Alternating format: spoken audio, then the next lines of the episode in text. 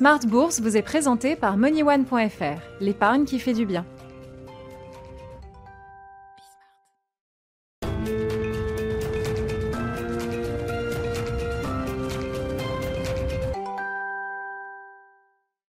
Smart Bourse, votre double dose quotidienne de marché sur Bismart en direct chaque jour à la mi-journée 12h30 13h et la grande édition du soir, le grand digest de l'information économique, financière et boursière 18h30 19h30 en direct. Au sommaire ce soir, des marchés qui sont plus fébriles, fragiles, qui ne savent plus trop sur quel pied danser. C'est vrai qu'on constate cette situation depuis quelques jours maintenant avec un, Nasdaq hein, qui est toujours en baisse de plus de 10% par rapport à ses sommets du, de début euh, septembre.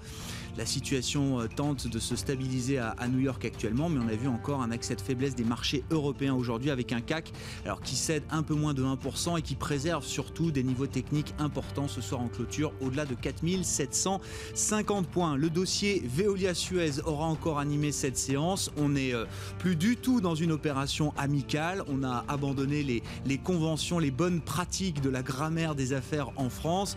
Voilà, euh, Antoine Frérot ce matin sur BFM Business parlait de coup fourré, de trahison, trahison de la France, après que Suez et son directeur général Bertrand Camus a annoncé avoir logé l'activité de Suez Eau France dans une fondation de droit néerlandais. Et même du côté des actionnaires de Suez, des actionnaires minoritaires de, Suez, la, grogne est, visible. Hein. C'est notamment le fonds activiste Siam qui a pris la parole aujourd'hui, qui détient un peu moins de 1% du capital de Suez, mais qui dit représenter des actionnaires euh, jusqu'à 5% du, du, capital et qui euh, dénonce une violation inadmissible du droit des actionnaires. Voilà pour l'ambiance électrique entre Veolia et Suez. Et puis euh, notez quand même la folie camping-car, alors qui reflète nos changements de comportement. Est-ce que ces changements sont structurels ou simplement passagers? En tout cas, le camping-car est devenu, je cite, une bulle sanitaire mobile que tout le monde s'arrache. On l'a vu à travers les ventes publiées par Trigano aujourd'hui, alors qui explose à la hausse, plus 30% sur les ventes du quatrième trimestre par rapport à la même période l'an passé. Le cours de bourse de Trigano est au plus haut depuis deux ans après une envolée de plus de 10% ce soir.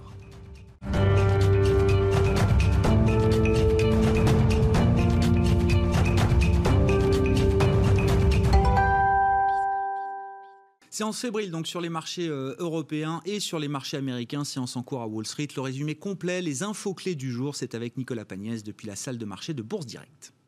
La bourse de Paris clôture en recul ce soir après avoir passé la majeure partie de la séance dans le rouge. Le CAC 40 qui cède ce soir 0,83% à 4762 points dans un volume d'échange d'un peu plus de 3 milliards d'euros.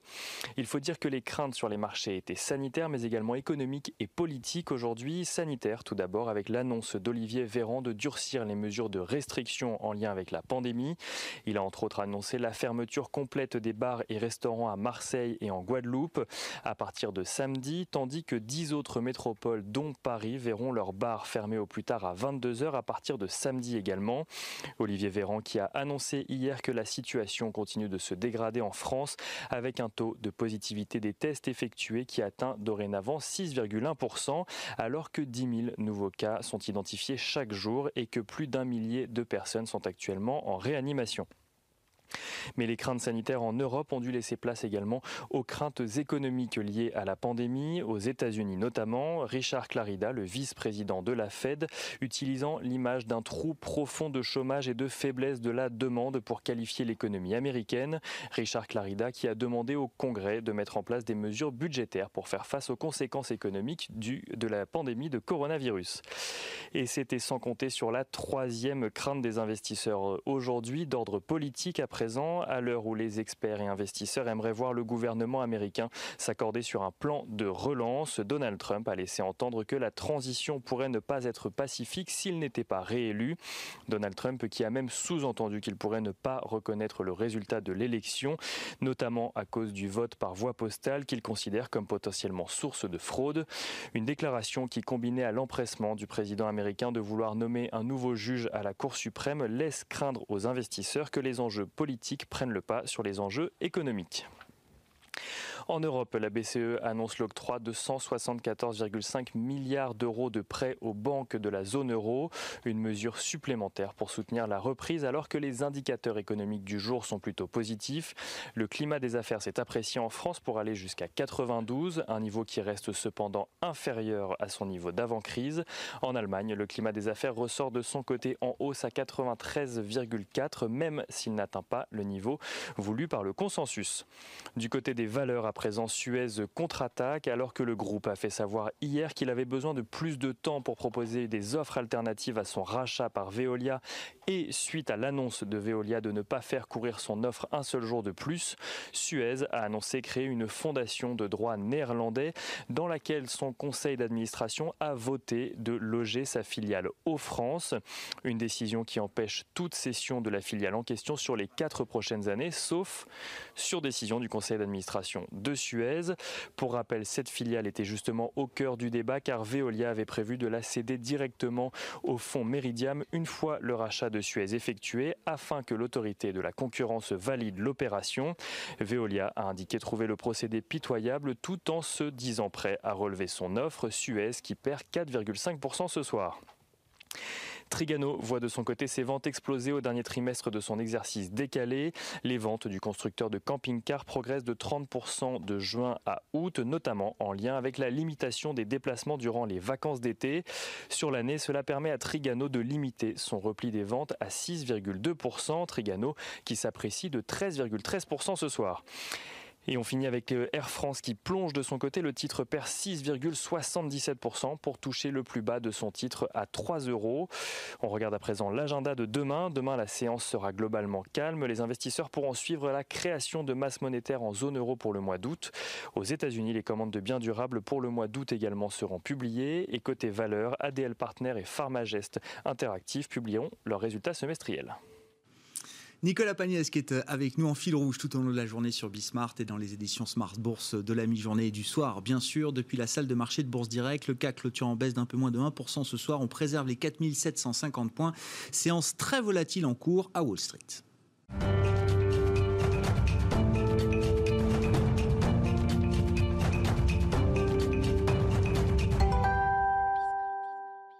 Trois invités avec nous chaque soir en plateau pour décrypter les mouvements de la planète marché. Christian Parizeau nous accompagne ce soir, chef économiste d'Orel BGC. Bonsoir et bienvenue Christian. Bonsoir. Philippe Wechter, directeur de la recherche économique d'Ostrom Asset Management est avec nous également. Bonsoir Philippe. Bonsoir Grégoire. Et Régis Béguet, directeur de la gestion action de Lazare Frères Gestion. Bonsoir Régis. Bonsoir. Je commence avec le gérant que vous êtes, euh, Régis, sur les mouvements de marché. là.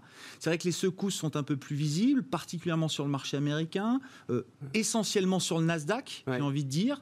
Euh, qu'est-ce qui est en train de se jouer il y a eu une accélération du, Nasdaq dans le courant de l'été, qu'on a déjà eu l'occasion de, commenter euh, d'ailleurs euh, ici lors de, l'inauguration de la, le, chaîne. Le 24 août dernier. Absolument. et, et, donc, cette, cette accélération, l'ensemble des analystes, pas moi seulement, mais je crois que tout le monde commençait à être d'accord sur l'idée qu'il y avait un comportement de type bulle sur le Nasdaq, dans la mesure où cette accélération, elle n'était plus liée à la capacité des entreprises à générer de la croissance, mais elle était strictement liée à la montée, la hausse des multiples de valorisation. Donc vraiment une inflation, euh, même si ça n'est pas de l'inflation dans l'économie réelle, mais une inflation des, prix qui n'était plus liée à euh, l'accroissement, encore une fois, de, l'activité.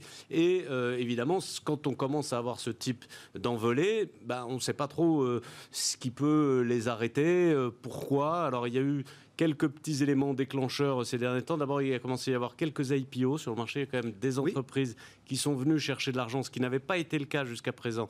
Et tant qu'on ne fait pas appel au marché, ben, euh, voilà, il y, a, la force de gravité euh, s'efface de plus en plus. Puis tout d'un coup, paf, on tombe sur, euh, sur un blocage parce que ce blocage, c'est finalement l'appel au marché de nouvelles entreprises ou d'entreprises existantes. Donc il y a eu ce petit phénomène. Eu le premier élément tout petit élément qui était euh, Tesla qui avait fait 5 milliards de dollars d'augmentation de, de, capital. Euh, il y a eu euh, l'introduction en bourse de, de, de Snow, Snowflake, de Snowflake euh, qui, a, qui a été également euh, euh, voilà qui était un, un, certain appel au marché. Il y en a Ouais. eu pas mal d'autres en fait. Et donc il y a quoi? Rien, Un peu d'indigestion voilà, après ce on- nouveau on- papier mis on sur le marché. On a, on a commencé à alimenter le marché euh, et, et à gaver un peu son, son appétit. Ça l'a freiné. Il y a eu un petit élément déclencheur également hier. C'est une forme de déception sur le Battery Day de Tesla aussi, Ouais. qui avait suscité beaucoup d'enthousiasme. Marché pensait, imaginait qu'ils allaient annoncer des choses extraordinaires. Les, les- les choses étaient un peu moins extraordinaires que prévu. Le titre a baissé de 10%.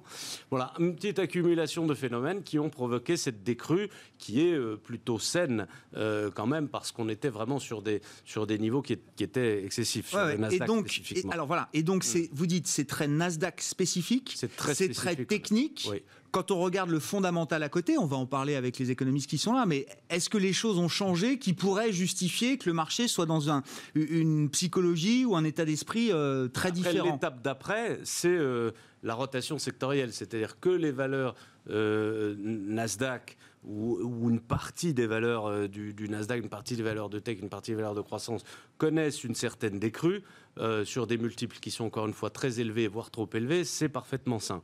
Par contre, effectivement, pour l'instant, il n'y a pas eu de rotation, c'est-à-dire de récupération par les autres valeurs de la cote plus cycliques, les industriels, les bancaires, etc., qui, elles, euh, euh, sont toujours au plus bas, ne, ne sont pas remontées. C'est cette deuxième jambe euh, qui serait très agréable pour tout le monde et euh, qui, serait, qui serait assez saine pour le, pour le marché. Pour ça, il faut avoir un peu de confiance, un peu de visibilité sur la croissance. Oui, Est-ce qu'on en est là aujourd'hui ou pas? Un peu sur la situation sanitaire aussi. Ce Sanitaire, sont beaucoup les valeurs oui. européennes quand même dans ce domaine qui sont, qui sont attaquées. Donc il y a quand même une défiance pays.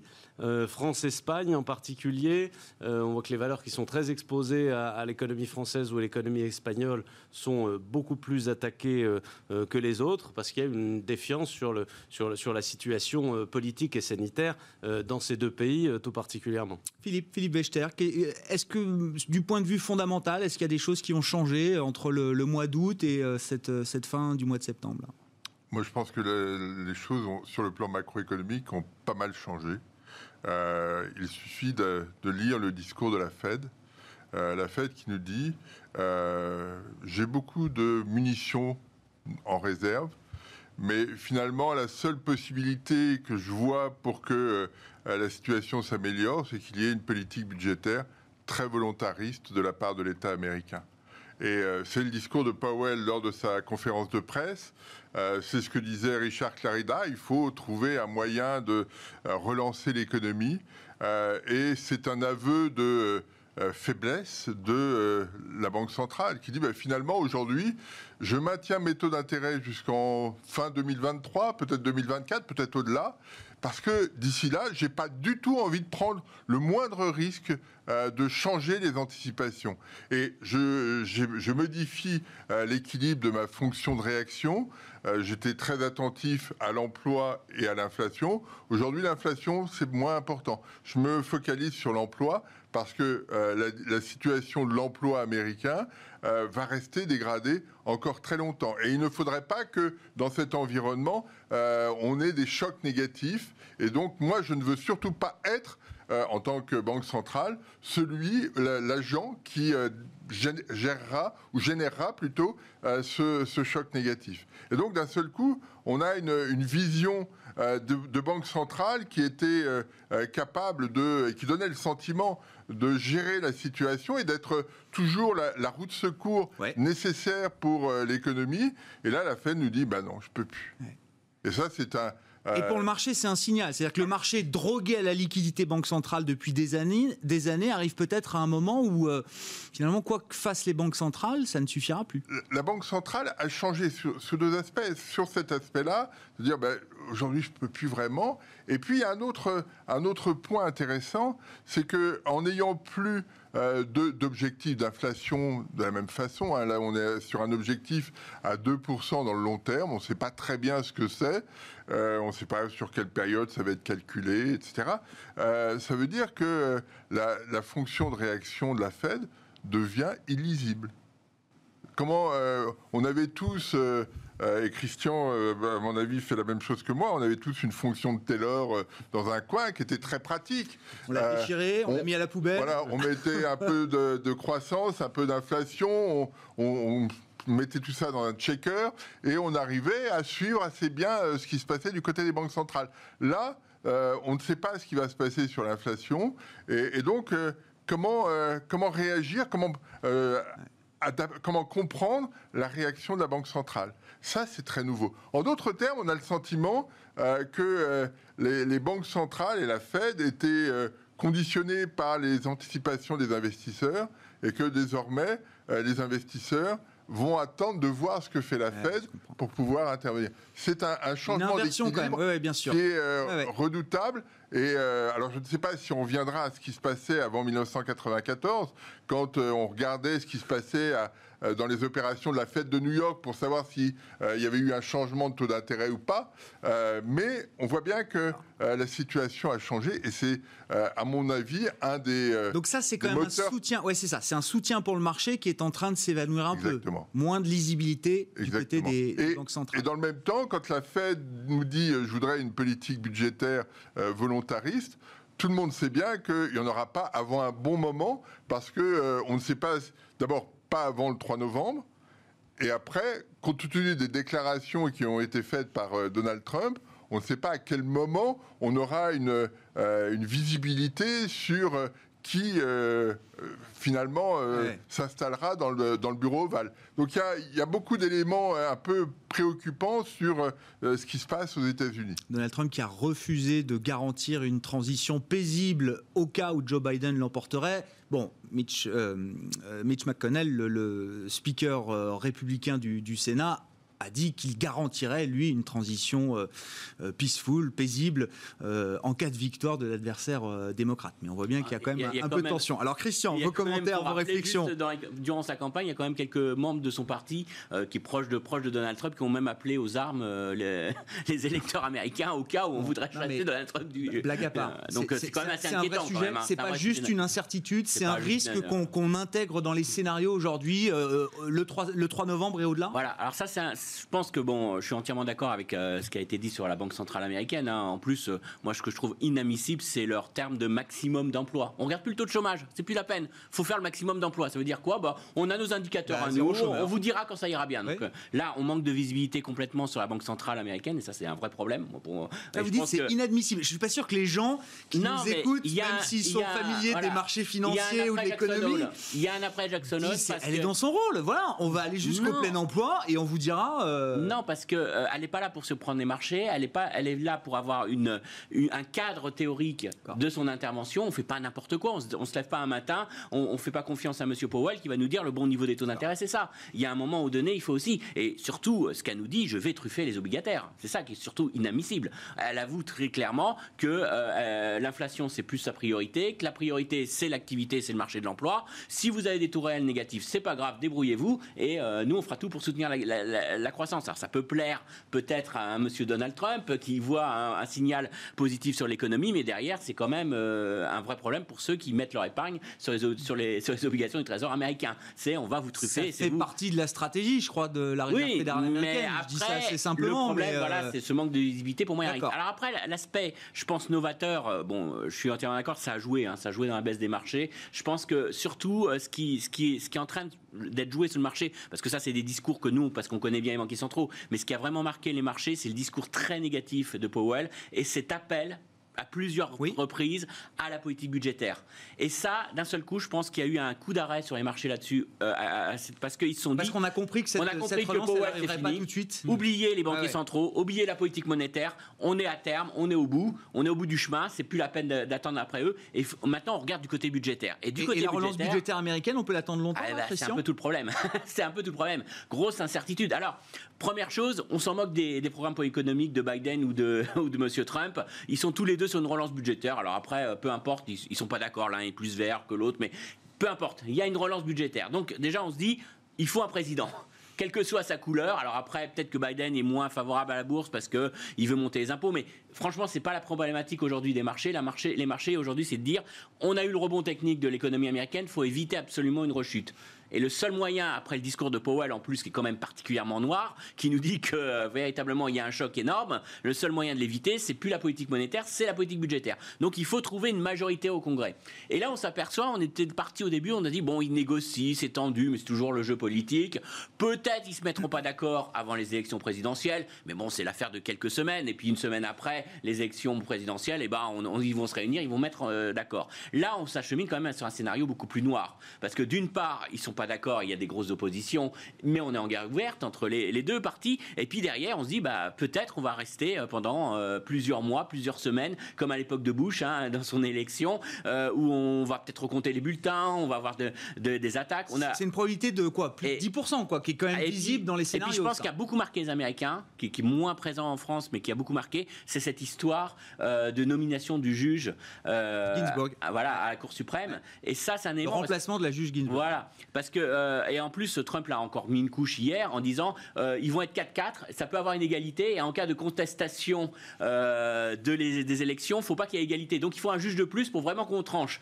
Sous-entendu, en plus, ça va être un juge que je vais ah bah, nommer, donc on tranchera à ma faveur. Donc ça a remis en avant le fait qu'on venait sur une vraie incertitude sur le résultat des élections et qu'on est sur une guerre, une guerre notamment médiatique et juridique derrière qui risque d'arriver. Et ça, c'est un vrai problème parce que ça veut dire qu'on n'aura peut-être pas le plan de relance qui sera voté avant peut-être euh, janvier, février. Et là, on n'est plus du tout dans le même scénario. Et là, c'est un gap qui est quand bah, même très différent de quelques jours ou quelques on semaines. On prend un ralentissement et un impact très fort sur l'économie au quatrième trimestre. Régis, sur les US, puis je voudrais qu'on dise un mot quand même du, de la dimension sanitaire. On en a dit un mot, mais c'est peut-être encore très présent dans le marché quand même. C'est vrai que je ne l'ai pas cité dans les, dans les coups de frein au Nasdaq aussi, mais après, on en a parlé. Le, le, le discours Powell a été aussi un coup de frein euh, au Nasdaq, peut-être même le, le, plus important, puisque le Nasdaq, il a été essentiellement porté par la baisse des taux d'intérêt. Donc, si il n'y a plus cette baisse des taux d'intérêt, s'il n'y a plus cette alimentation infinie de la Fed qui, euh, comme l'a dit Christian, a, fini par faire appel à la politique budgétaire. Bon, bah, ça fait un moteur de, du, Nasdaq euh, de moins qui était peut-être enfin, un, Nasdaq qui décrocherait de plus de 20%. J'imagine que la Fed serait en alerte par rapport à ça. elle monitore quand même ce genre de, de, sujet. Je, regarde la stabilité financière, des effets richesses, etc. Je ne crois pas quand même. Je ah crois que c'est vraiment un effet collatéral. La hausse du Nasdaq, c'est un effet collatéral de, de, la Nasdaq qui baisserait de 20%, la, Fed laisserait filer comme ça. Ah oui, je crois. Hein. Ah je crois. On part sur non, mais il faudra qu'elle saute le pas et dire je vais acheter des ETF oui, là, vraiment. Et là, il faut quand même une situation euh, très grave pour, pour vraiment. Hein. étonnant. Sur le plan sanitaire, est-ce que est-ce que c'est dans le marché aujourd'hui? Est-ce que bon les, les, nouvelles euh, anxiogènes, alors que ce soit l'épidémie en tant que telle ou les politiques de santé publique qui sont en train de se resserrer un peu euh, ici et là, dans quelle mesure ça joue? Est-ce que est-ce que le marché se dit attention, on risque de repartir vers des, des reconfinements sévères, stricts? Bon, Israël, même si c'est un petit poids dans mm. l'économie mondiale, est reparti pour trois semaines. Mm. Ou est-ce que le marché se dit plutôt, bah, c'est la meilleure manière justement, ces micro-reconfinements, d'éviter euh, un reconfinement général qui a tué l'économie pendant deux mois. Non, je crois que le marché est quand même un peu, un peu tombé de sa chaise euh, globalement. Euh, déjà, l'été a été plus accidenté que, que prévu sur le plan sanitaire. Non pas sur le plan sanitaire, mais sur le plan de la capacité des populations à se déplacer, etc. Le trafic aérien été plutôt ah moins bon que ce que les compagnies aériennes attendaient. La rentrée euh, s'avère quand même euh, surprenante aussi sur le plan des, décisions euh, politiques. On, avait, on a eu l'Espagne, après on a eu l'Angleterre, maintenant on a la, France. Et le marché, je, crois, ne s'attendait pas à une telle sévérité de la part des, des, politiques publiques. Donc évidemment, avec tout ce que ça entraîne, l'ensemble effectivement du transport, du transport aérien, de l'hôtellerie, de la restauration, tous les emplois qui vont avec, qui sont quand même très très nombreux. Donc là, il y a quand même une, douche froide par rapport au scénario du marché. Coup d'arrêt à la reprise, quoi. Oui, qui se double de euh, d'inquiétude euh, légitime euh, sur la sur l'arrivée du vaccin, parce que c'est vrai qu'on était parti un petit peu dans cette euphorie en se disant bon bah de toute façon novembre-décembre il y a le vaccin, l'affaire est l'affaire est pliée. alors apparemment en Chine il y, a, il y, a, trois vaccins qui sont sur le point d'obtenir mmh. la mise sur l'autorisation de mise sur le marché en Chine et puis dans le reste de, de l'Asie il est très très très probable que les technologies, enfin le, le processus de fabrication euh, chinois euh, ne soit pas admis euh, comme étant suffisamment sécurisé en Europe et aux États-Unis. Donc très peu de probabilité qu'il y ait le vaccin chinois. Il y a le vaccin d'Oxford AstraZeneca qui, était, qui tenait la corde il y a eu deux accidents de myéline transverse qui le, voilà, baissent la probabilité de son, de son succès. Il y a eu Trump aussi. Il y a eu hier, pardon, la FDA euh, donc l'agence de, santé américaine qui a dit euh, nous ne brûlerons pas les étapes et au contraire nous allons rendre la sévérité euh, plus grande de, surveillance pour permettre l'accès du vaccin sur le marché. Et, donc, ça impliquait que le vaccin n'arriverait pas avant décembre en tout état de cause, alors que Trump venait de dire qu'il serait prêt en octobre. Et Trump, par-dessus, a dit non, non, mais moi, je vais m'en occuper, il va quand même être prêt avant les élections. Euh, donc là aussi, sur le vaccin, on sent que c'est quand même plutôt. Euh, dans le meilleur des cas, un sujet du premier semestre de l'année prochaine que de, du quatrième trimestre de cette année. C'est pas un soutien immédiat. Donc ça, je pense que pour le marché...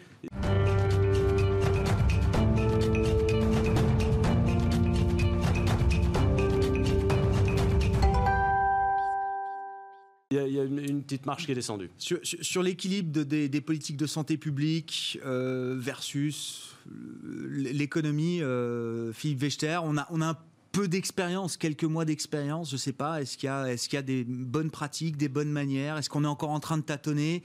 Ça joue quand même, j'imagine, sur l'économie, le, comportement des agents, les enquêtes d'opinion que vous suivez Bien sûr, mais avant cela, moi je pense qu'il y, a une vraie problématique quand on regarde euh, la big picture sur, euh, les, décès. Moi je regarde les, évolutions hebdomadaires euh, de décès sur en, cumul comme ça, et on s'aperçoit que depuis plusieurs euh, longues semaines, euh, le nombre de décès dans le monde par semaine est à peu près stable. Ce qui est intéressant dans, euh, cette statistique, c'est quand on regarde la répartition géographique. Et là, vous avez une répartition qui est dans laquelle, quand vous additionnez le continent américain, sud et nord, et plus l'Inde, vous avez depuis la fin du mois de mai à peu près entre 70 et 80 des décès. C'est-à-dire qu'au au tout début, la Chine a, eu ce, euh, cette médaille, si je puis dire, après l'Europe, et désormais, et sans, sans que ce soit euh, remis en cause, euh, parce que les, mouvements, le mouvement est fort, l'Amérique latine, l'Amérique du Nord et l'Inde occupent 70 à 80% de l'ensemble. C'est énorme. Ça veut dire quoi? Ça veut dire que euh, quel est le problème associé à cela? Ça veut dire que euh, en Europe, par exemple, euh, tant que la situation n'est pas maîtrisée ailleurs, on ne peut pas lâcher les efforts. Si on lâche les efforts, on prend le risque de d'être d'ouvrir un peu trop vite aux États-Unis, d'ouvrir et, et donc il faut absolument qu'on maintienne le contrôle à tout prix en Europe, d'où euh, les politiques sanitaires qui sont euh, mises en œuvre. Et on voit bien la problématique des, euh, des, différents ministres de, la Santé, notamment en France, qui est de dire on a une contamination qui s'accélère assez, assez fortement, mais pour autant, les, les lignes ne sont pas encore. Il n'y a pas de pression. Il n'y a pas de pression, il n'y a pas de décès mais parce que les décès évoluent très peu, hein, ça n'a rien à voir avec ce qu'on voyait au mois de mars-avril, mais pour autant, on ne peut pas relâcher euh, la pression parce que euh, on ne peut pas euh, prendre le risque de voir les décès repartir. Et, c'est ça toute la difficulté et tout l'arbitrage entre politique économique et politique sanitaire, c'est d'essayer de, de, trouver comment, comment faire. Alors, on retrouve euh, ce qu'on a fait historiquement dans, les périodes de pandémie, euh, c'est-à-dire qu'on confine localement. Euh, on ne veut plus du tout, plus personne, à, part Israël et, quelques autres, on ne veut plus faire de, confinement globaux ou de confinement global pour un pays, parce qu'on voit bien que ça bloque tout et on a eu l'expérience du mois d'avril qui a été terrible, mais on va faire du confinement local avec des éléments parce que si on ne le fait pas, euh, et euh, on, nous le reprochera, on nous reprochera de ne pas l'avoir fait, euh, et, en même temps, quand on le fait, on voit bien que le niveau d'acceptation, le seuil de tolérance est quand même très faible aujourd'hui. Hein. Exactement. Donc c'est, il faut naviguer un peu à vue sur ces, sur ces points-là. Sur le plan macro, ça veut dire quoi? C'est coup d'arrêt à la reprise, risque de rechute. On a passé toutes les lettres de l'alphabet pour décrire ce phénomène de rattrapage mécanique, mais est-ce que finalement, c'est pas le W qui nous attend là? Je sais pas si c'est un W, un X, un, un- peu importe. C'est compliqué. Bon, bon, vous savez, on peut, on peut tout, tout voir. Faut faire confiance aux économistes pour ça, euh, Régis. hein. Mais euh, non, mais on, on voit bien que euh, il y, a, il y a des fragilités qui apparaissent ici ou là. Et, euh, auxquelles il va falloir être très attentif. Et on voit bien, d'ailleurs, quand on regarde le- le- les, les projections qui sont faites par l'INSEE, euh, rattrapage fort au troisième trimestre, et puis assouplissement, assoupissement euh, à, la, fin de l'année, parce que euh, on a un rattrapage, mais après, on ne sait pas très bien comment se projeter.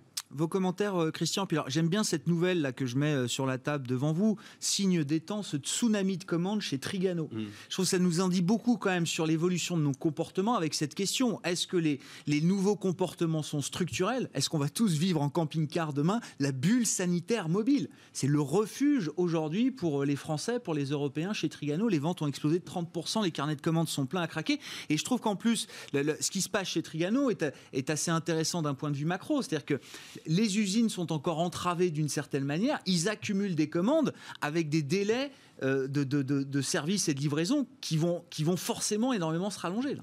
Oui, alors ça, c'est tout- tout le pro- toute la problématique qu'on a. Parce que c'était simple. Vous bloquiez toute l'économie. Oui. Bon, pour calculer le PIB, c'était relativement Ouais. simple. Là, on va rentrer dans une période, d'une part, euh, comme ça a été dit, c'est-à-dire que même si on a un vaccin, de toute façon, avant qu'on aille vacciner Oui. tous les Indiens, il va falloir un petit moment. Et on sait qu'on est quand même dans un temps beaucoup plus long. Parce que même si on découvre le vaccin, le temps de le produire, le diffuser, donc on sait qu'on va vivre minimum, allez, je vais être euh, au moins jusqu'au premier semestre de l'année prochaine, avec cette problématique sanitaire. Donc ça veut dire qu'on va avoir des normes sanitaires qui vont freiner l'économie. Alors après, quand on regarde dans le détail, il faut voir euh, qu'est-ce que ça impacte? Alors déjà, ça impacte complètement le comportement des ménages. Et on s'aperçoit que peut-être que les ménages vont plus acheter un voyage aux États-Unis, mais ils ont de l'argent. Et ils le dépensent. Et ils le dépensent dans d'autres secteurs.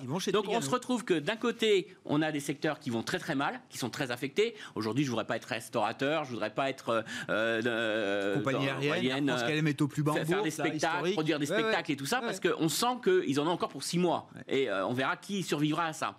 Donc on a à peu près une partie de l'économie qui est très atteinte. Alors pour vous donner une idée de cette partie, c'est c'est une estimation qu'on a faite sur les États-Unis à partir des chiffres de 2019. hein. Mais pour, sans rentrer dans les détails, c'est à peu près 20% du PIB américain qui est vraiment très affecté. Et on est à peu près sur des niveaux à peu près, c'est plus compliqué en Europe, mais on serait à peu près dans des niveaux à peu près équivalents en Europe. C'est à peu près 17% de l'emploi. Donc ça veut dire qu'il y a cette économie-là qui est en récession, mais qui est en récession très grave. Donc qui va vraiment peser. Après, vous avez l'économie qui en profite.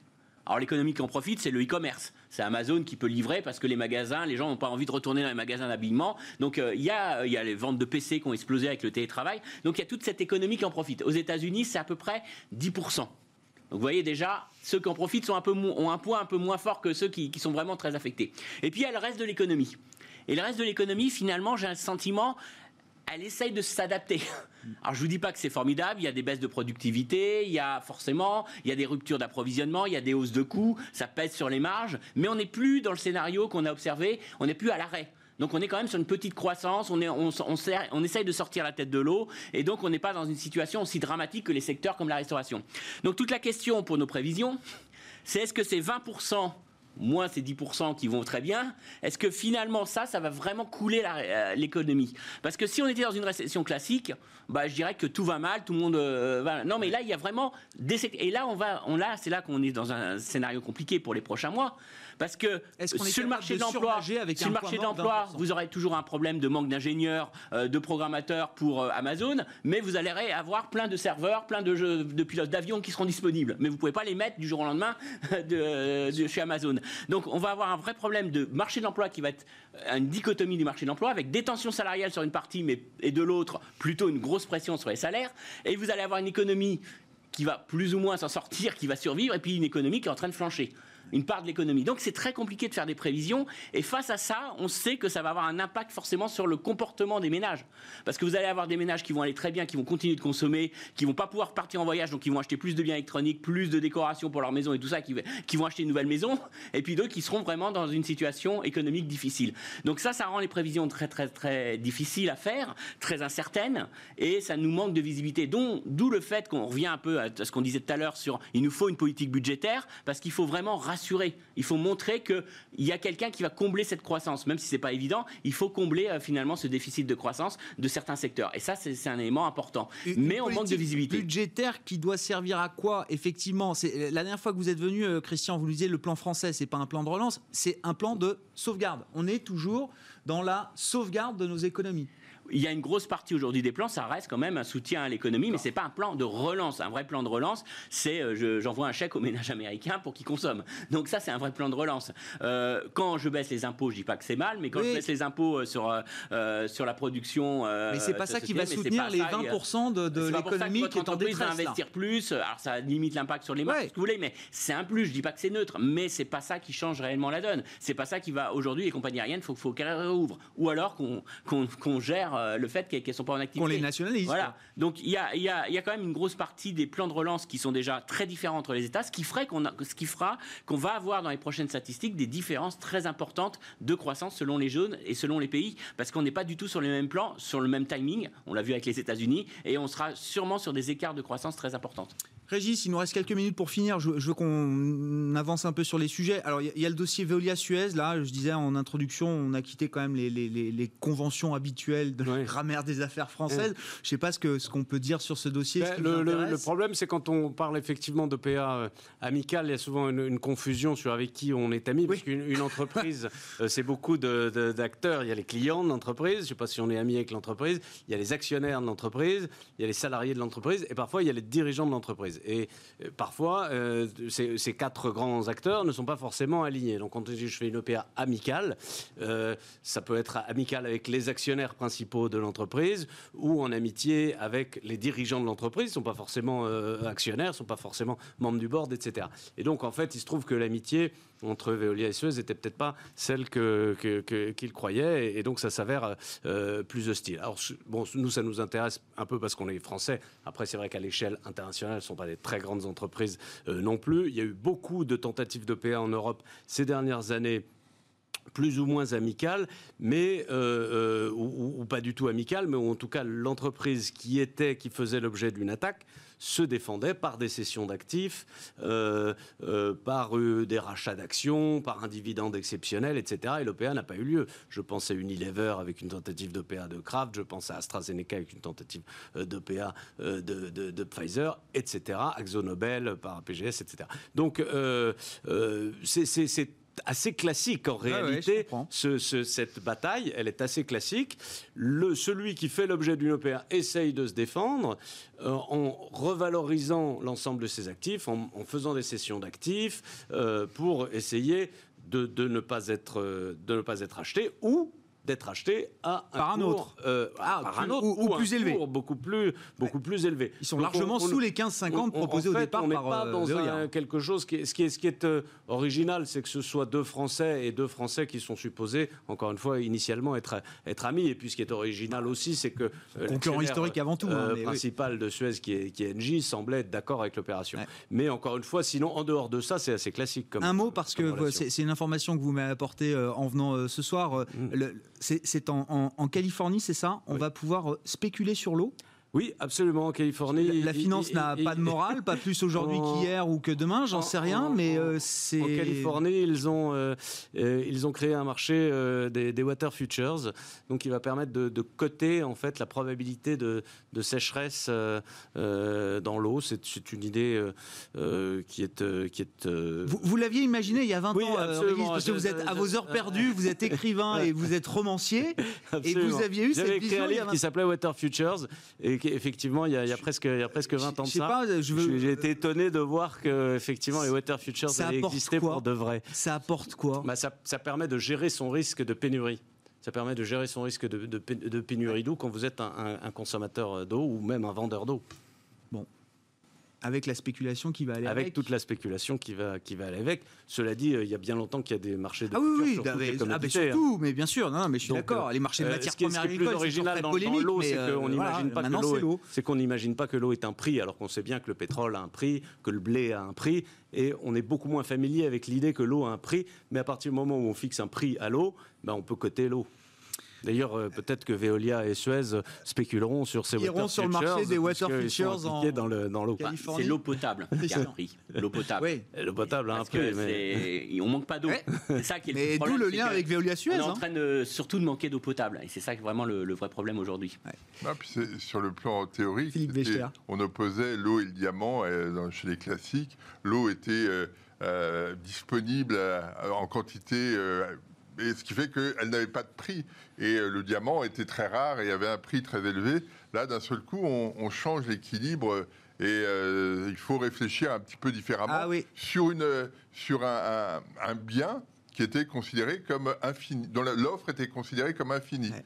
Et donc, euh, ça veut dire que euh, le, le, euh, il- moi, je- ça- le- le- la remarque, c'est que on a là clairement l'idée que le monde est fini. C'est-à-dire que Oui. fini au sens de la finitude. Oui, oui, j'entends. Euh, et euh, parce que euh, d'un seul coup, on, on est obligé de, de coter ce qui nous paraissait incotable historiquement et, et intellectuellement. Et donc, si on met la morale de côté, la, la finance prend acte de la finitude de, ces, euh, de, de ce bien euh, qu'on pensait infini qui Après, est c'est- euh, l'eau et c'est- l'eau c'est- potable. c'est- C'est c'est local. Pardon. Oui, Régis, non, après, non, c'est allez-y. local. hein. C'est-à-dire Oui, oui, oui, cette non, finitude, elle est, elle est- elle est locale. On, on manquera jamais d'eau sur Terre à l'échelle de la planète. Mais euh, c'est c'est la, Mais, disponi- c'est a- la il y a un coût- disponibilité. coût de l'avoir, C'est voilà. voilà, c'est la disponibilité dans certains endroits qui du coup génère un coût. Parce que si vous êtes dans un endroit où il n'y a pas d'eau, il faut faire venir de l'eau d'ailleurs, et ça, ça a un coût. Et donc l'eau, elle, elle- elle a un prix aussi. Il nous reste deux minutes. Je voulais qu'on dise, c'était une information que j'avais notée aussi, la Banque Centrale Européenne, là, qui veut monter une plateforme style Amazon pour permettre de traiter les bad loans, les, euh, les créances douteuses des banques. Alors, je ne savais pas qu'ils sont, depuis ces dernières années, euh, massivement achetés par trois ou quatre acteurs, Quatre acteurs. américains. Euh, C'est Goldman Sachs, Blackstone, Cerberus, essentiellement. Et donc, la BCE se dit, bon, déjà, évitons que ce soit juste des firmes de Wall Street qui raflent à chaque fois ces portefeuilles de créances douteuses. Ça, ça permet de soulager les banques européennes, mais essayons d'ouvrir l'accès de ce marché à d'autres types d'investisseurs.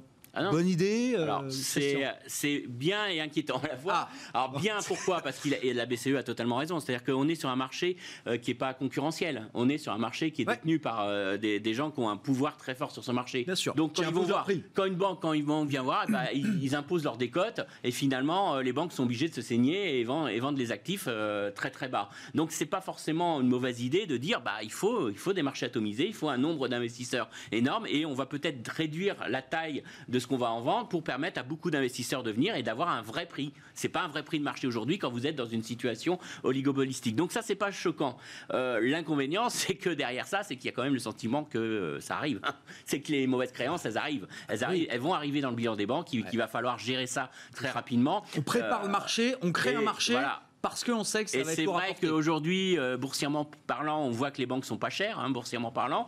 Mais euh, aujourd'hui, vous avez deux, deux contraintes. Vous avez une contrainte qui est à très long terme, qui est euh, pas de rémunération, pas de marge, concurrence des fintech, donc vraiment un, un business model qui doit se réinventer et on ne voit pas de visibilité sur le, le business model. Et puis à très court terme, là, quel sera le coût pour les banques de cette crise? Et on sait qu'il y aura un coût en termes de créances douteuses, en termes de, de, de défaut de paiement. hein. Quand j'entends parler qu'aux États-Unis, près de 30% euh, des restaurants pourraient fermer, des hôtels aussi. Donc ça, c'est des créances douteuses qui vont monter dans les banques américaines. En Europe, c'est beaucoup plus difficile aujourd'hui d'avoir une appréciation véritablement parce qu'on a eu beaucoup plus de filets de sécurité, beaucoup plus d'accompagnement. Mais on est quand même sur l'idée qu'aujourd'hui, on n'a aucune visibilité sur les provisions à venir, sur les, sur les créances euh, pour les banques. Et donc, c'est bien de faire un marché qui leur permette aussi euh, de rapidement euh, écluser ce problème, de- de- d'effacer finalement dans leur bilan assez rapidement ce risque, euh, qui prendre leurs pertes. Et ça, je pense que c'est la BCE en a conscience. C'est pour ça qu'elle qu'elle- comprends. qu'elle avance Elle assez prépare le terrain. rapidement là-dessus. Elle Ah prépare ouais. le terrain. On s'arrête là pour ce soir, messieurs. Merci beaucoup d'avoir été les invités de Planète Marché dans Smart Bourse sur Bismart. Christian Parizeau, chef économiste d'Orel BGC. Philippe Wechter, directeur de la recherche économique d'Ostrom Asset Management. Régis Béguet, directeur de la gestion action de Lazare Frères Gestion.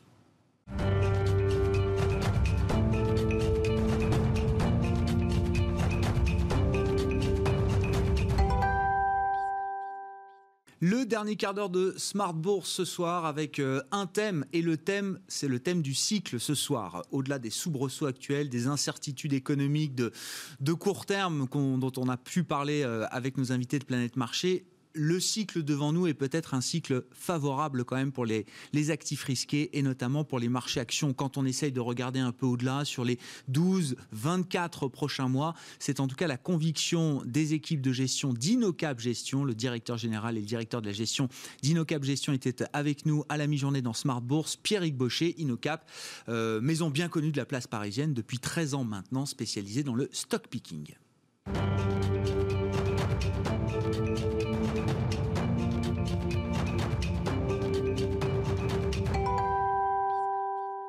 Petite boutique indépendante ADN de private equity, du stock picking, ah. de l'engagement, des convictions fortes et une gestion euh, euh, concentrée au sein de portefeuilles, actions, euh, small, mid France, puis mid Europe, puis large Europe avec toute une gamme de fonds bien établis aujourd'hui.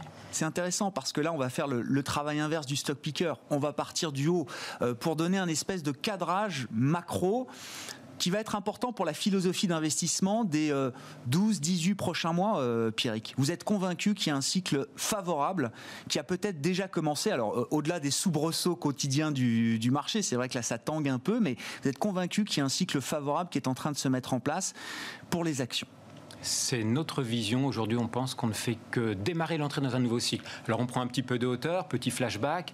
La récession a été ultra violente, ultra rapide. Et quand on regarde aujourd'hui les indicateurs avancés les surprises macro partout dans le monde, c'est vrai en Europe, c'est vrai aux US, c'est vrai en Asie, les surprises macro sont d'une violence très importante à la hausse.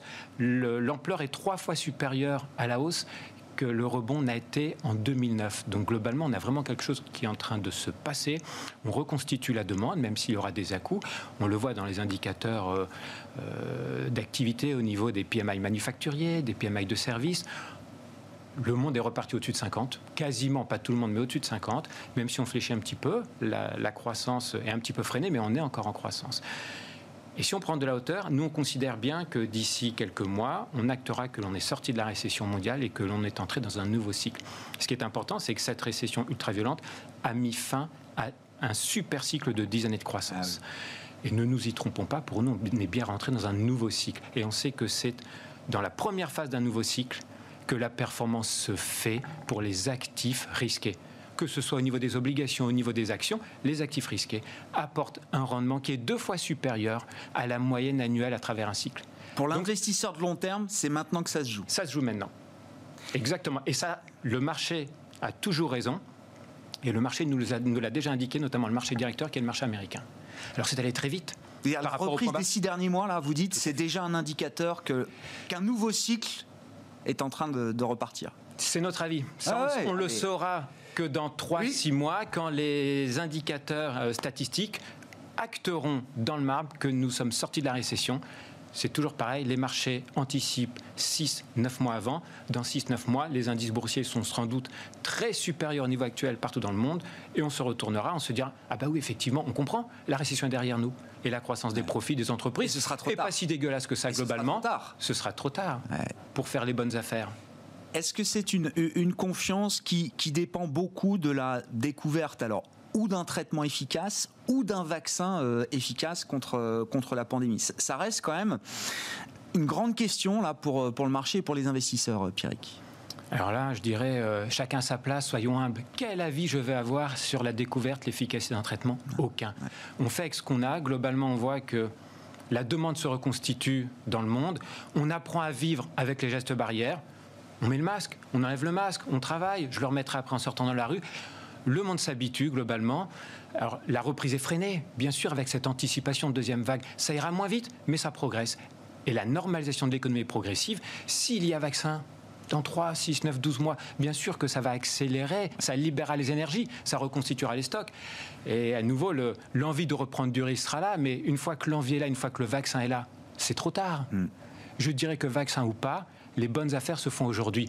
Alors, par prudence, vigilance, Qu'est-ce qui va se passer sur les marchés financiers mondiaux à trois semaines, trois mois? On n'en a aucune idée.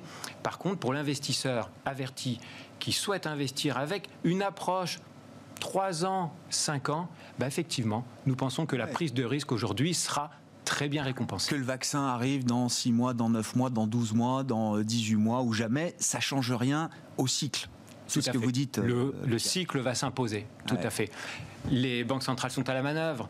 Globalement, on a un environnement où les banquiers centraux nous disent je baisse mes taux, je te donne de la visibilité et je te promets que si les prix montent, l'inflation monte, au-delà de 2%, c'est ce que nous dit Powell, ce n'est pas grave, je raisonne en tendance. On a été un peu moins de On en fera trop. Vous inquiétez pas, on un en peu fera plus trop. que deux et Eh globalement, Eh oui. je ne remonterai pas les taux trop vite. Je donne énormément de visibilité sur l'absence d'anticipation inflationniste dans un monde où la croissance va se normaliser. Donc c'est un environnement pro-business favorable à la prise de risque.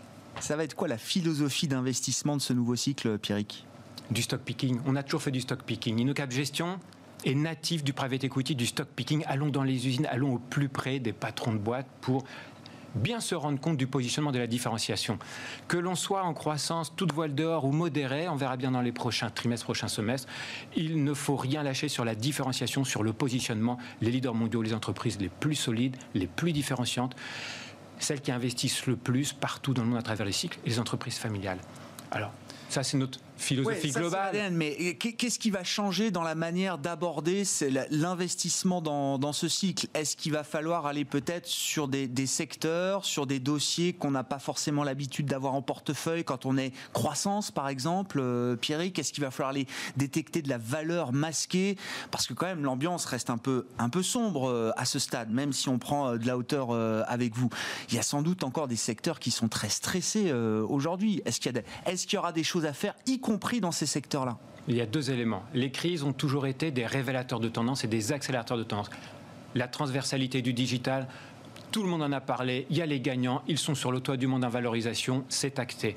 Et effectivement, à partir du moment où l'on se dit que l'économie reprendra ses droits, la normalisation en tendance est en œuvre globalement, eh ben, les entreprises les plus établies, les plus solides, dans le vieux monde, si je puis dire, Mmh. industriel, Ouais, y compris mais qui dans ont, le vieux qui ont monde, toujours leur part de marché, avec la vision du capital familial qui a su avoir la bienveillance de surinvestir quand l'économie n'était pas favorable au cours des trois dernières années en fin de cycle. Ces entreprises qui ont surinvesti vont sortir dans une deuxième partie du cycle gagnante globalement et vont reprendre ça- parts de ça marché. a pesé sur leurs bénéfices dans un premier temps, hein, sur fait. investissement. Mais là, vous dites, on arrive au moment où justement ces investissements vont trouver leur, euh, leur raison d'être. Exactement. Et, et financière euh, Tout avant fait. tout. Et prenons un exemple, on sera très concret. Prenons un exemple, on a chez nous un leader mondial qui est le leader mondial des technologies de pulvérisation de précision. Pulvériser la bonne dose au bon endroit. Le groupe Excel Industries, 730 millions de chiffre d'affaires que nous estimons cette année. Une entreprise très internationale, plus de 80% du chiffre d'affaires à l'international et très familiale puisque 85% du capital est détenu par la famille. Le marché agricole a été compliqué. Excel, c'est 15% dans la pulvérisation de jardin, 30% dans la pulvérisation industrielle et environ euh, 50-60% dans la pulvérisation agricole. Après deux années compliquées sur le marché agricole, Excel a fait un énorme travail en profondeur sur sa gamme de produits, sur sa rationalisation pardon, de son outil de production, en développant ces fameuses plateformes à l'image de l'automobile pour avoir une meilleure productivité industrielle et baisser les coûts d'achat. Et on se retrouve aujourd'hui avec un Excel qui affiche au mois de juin une belle croissance de ses ventes. Et effectivement, il y a un effet rattrapage, mais pas que. Un groupe qui a été dans le dur en fin de cycle, a surinvesti et aujourd'hui a des carnets de commandes mieux orientés, va profiter d'une amélioration, même légère, de la croissance économique mondiale et le levier opérationnel sera là. Et aujourd'hui, notre estimation qui n'engage qu'Innocap Gestion et notre équipe de gestion, c'est que la croissance des profits pourrait être d'environ 50% au cours des 12 prochains mois, sur une valorisation qui est au tapis. Et, ça veut dire qu'il n'y a pas besoin d'avoir, si je reviens au cadrage global, macro que vous faites, il n'y a pas besoin d'avoir 5-6% de croissance pour que des entreprises puissent avoir ce levier opérationnel, pour que les investisseurs puissent bénéficier justement du levier opérationnel de ces entreprises. Tout à fait. Vous rajoutez 1-2% de croissance dans l'économie et c'est pas beaucoup demandé, Non. franchement, en 2021. C'est pas beaucoup demandé. On sera sans doute au-dessus. Ouais. euh, globalement, après le mal Oui, qu'on oui, a oui, eu. non, non, oui, oui. Vous rajoutez un petit peu de volume, modérément n'anticipons pas trop, et vous allez avoir un effet de levier qui va être important. Le job de stock picker, ceux qui ont bien travaillé les dossiers et pour lesquels on a eu des performances décevantes au cours des dernières années. Mais l'on comprend, quand vous semez, les marchés financiers n'aiment pas, quand vous écrasez votre marge parce que vous surinvestissez, vous êtes puni. Mais si vous êtes bien positionné, leader mondial avec la bienveillance de l'entreprise familiale, une fois que vous avez semé, vient le temps de la récolte. Ouais. Et on pense qu'aujourd'hui, l'environnement devient très favorable. Et dès que vous aurez des petites pousses vertes, le marché, du fait d'un environnement favorable à la prise de risque, reconnaîtra ces pousses vertes et les valorisations seront plutôt tendance à être Ah ouais, orienté à la hausse. ouais, ouais, je comprends. Donc, donc c'est maintenant. Et enfin, concrètement, chez InnoCap Gestion, c'est maintenant que vous investissez. Euh, alors, vous êtes investi forcément, c'est votre métier, gérant action et les fonds actions sont, sont là pour être investis, euh, bien sûr, Pierrick, mais on peut toujours faire un peu plus de cash ou un peu moins de cash. Enfin, euh, vous êtes dans une période euh, tactiquement là où c'est le moment pour vous d'investir concrètement. On renforce les investissements. On renforce les investissements. Notre job de stock picker à travers les cycles fait que ce sont des entreprises que l'on pense très bien connaître. On a analysé les fondamentaux depuis maintenant plus de 10 ans et on connaît les forces, on connaît les faiblesses et on estime qu'il y a des points d'inflexion majeurs dans un certain nombre d'entreprises dans lesquelles nous sommes investis. Donc oui, Grégoire, nous renforçons les positions. Nous profitons de l'anticipation de la deuxième vague, nous profitons de ces bruits sur le marché. Brexit, élections aux US, deuxième vague, reconfinement locaux. C'est parfait. C'est parfait pour nous. Parfait pour aller chercher C'est les parfait pour Acheter nous. au son du canon, hein, disent les Exactement. vieux boursiers. C'est maintenant, je pense, que l'on construit les positions solides avec une vision à 3-5 ans pour embarquer la performance des prochaines années. Vous savez, Grégoire, L'intérêt de se voir, c'est d'expliquer les choses. On s'est toujours parlé cash, globalement, depuis que l'on se connaît. On a pu décevoir sur des performances, sur le Small Mid France au cours des dernières années. On se retourne aujourd'hui, on sait qu'on est en deuxième partie de cycle, ouais. qui était plus compliqué. Et en plus, nos entreprises cœur de portefeuille ont surinvesti. Ah, les performances ont été décevantes. Mais ce sont ces performances décevantes qui vont porter les fruits de performances significatives au cours des prochains mois, trimestres, semestres.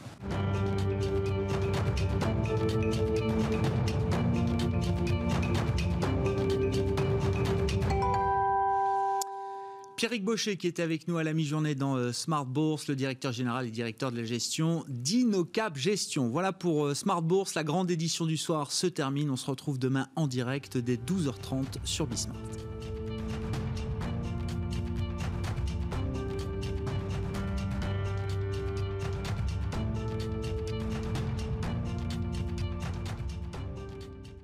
C'était Smart Bourse avec MoneyOne.fr, l'épargne qui fait du bien.